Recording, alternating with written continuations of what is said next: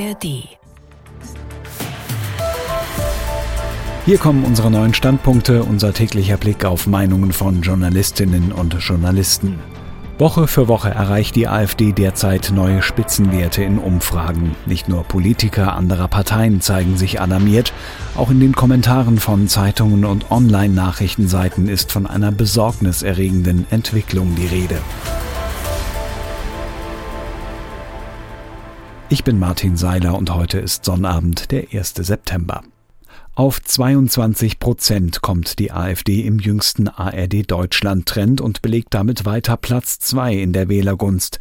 Immer noch hinter der Union, aber weiterhin deutlich vor den Regierungsparteien. Die Hannoversche Allgemeine Zeitung warnt davor, immer noch von einem überwiegend regionalen Phänomen zu sprechen. Wir haben eine AfD, die zur Lösung der Probleme nichts beiträgt, nichts zur Bekämpfung des Klimawandels, der Inflation oder des Fachkräftemangels, sondern Probleme gezielt verschärft. Trotzdem oder gerade deshalb wird sie gewählt. Man konnte das lange Zeit für ein ostdeutsches Spezifikum halten, doch die Zeiten sind vorüber. Die Frankfurter Rundschau wirft Kanzler Scholz und seinem Kabinett vor, kein Gegenmittel parat zu haben. Kernpunkt der AfD-Ideologie bleibt der völkische Rassismus. Hinter dem Ruf nach einem Stopp der Zuwanderung versammeln sich ihre Anhänger und pfeifen auf Menschenrechte und europäische Vereinbarungen. Wenn Menschen verunsichert sind, ist das seit jeher die Stunde der Vereinfacher und Hetzer.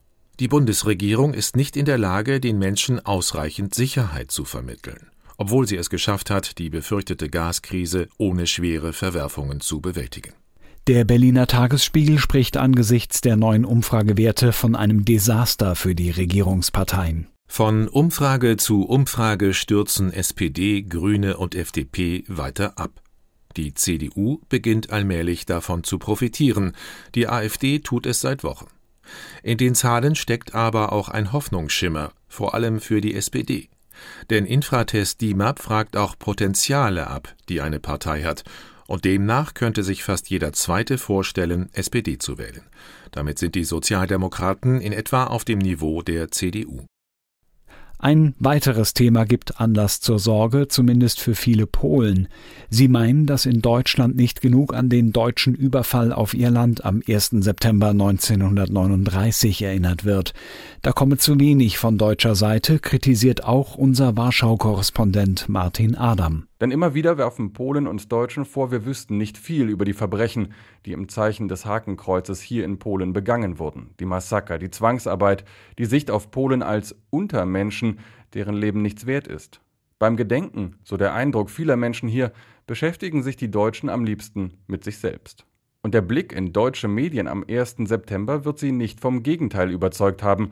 Wenn kein deutscher Bundespräsident zum demonstrativen Gedenken nach Polen reist, ist das Interesse überschaubar.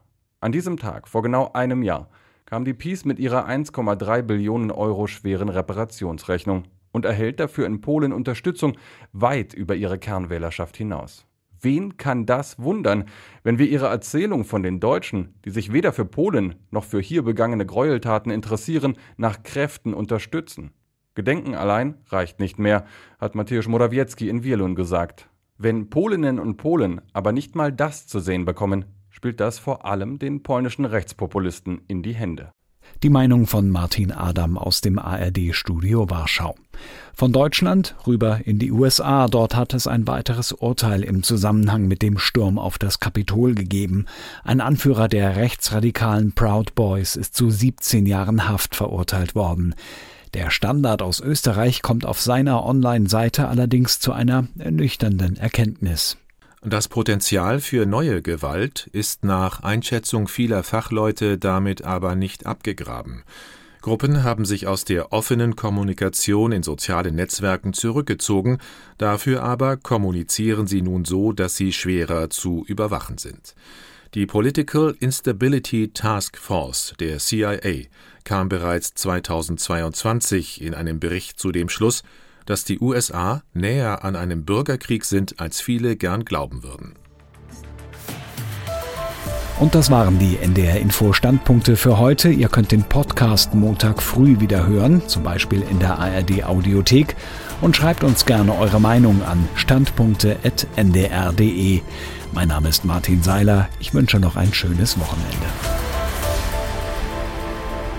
Ein Podcast von NDR Info.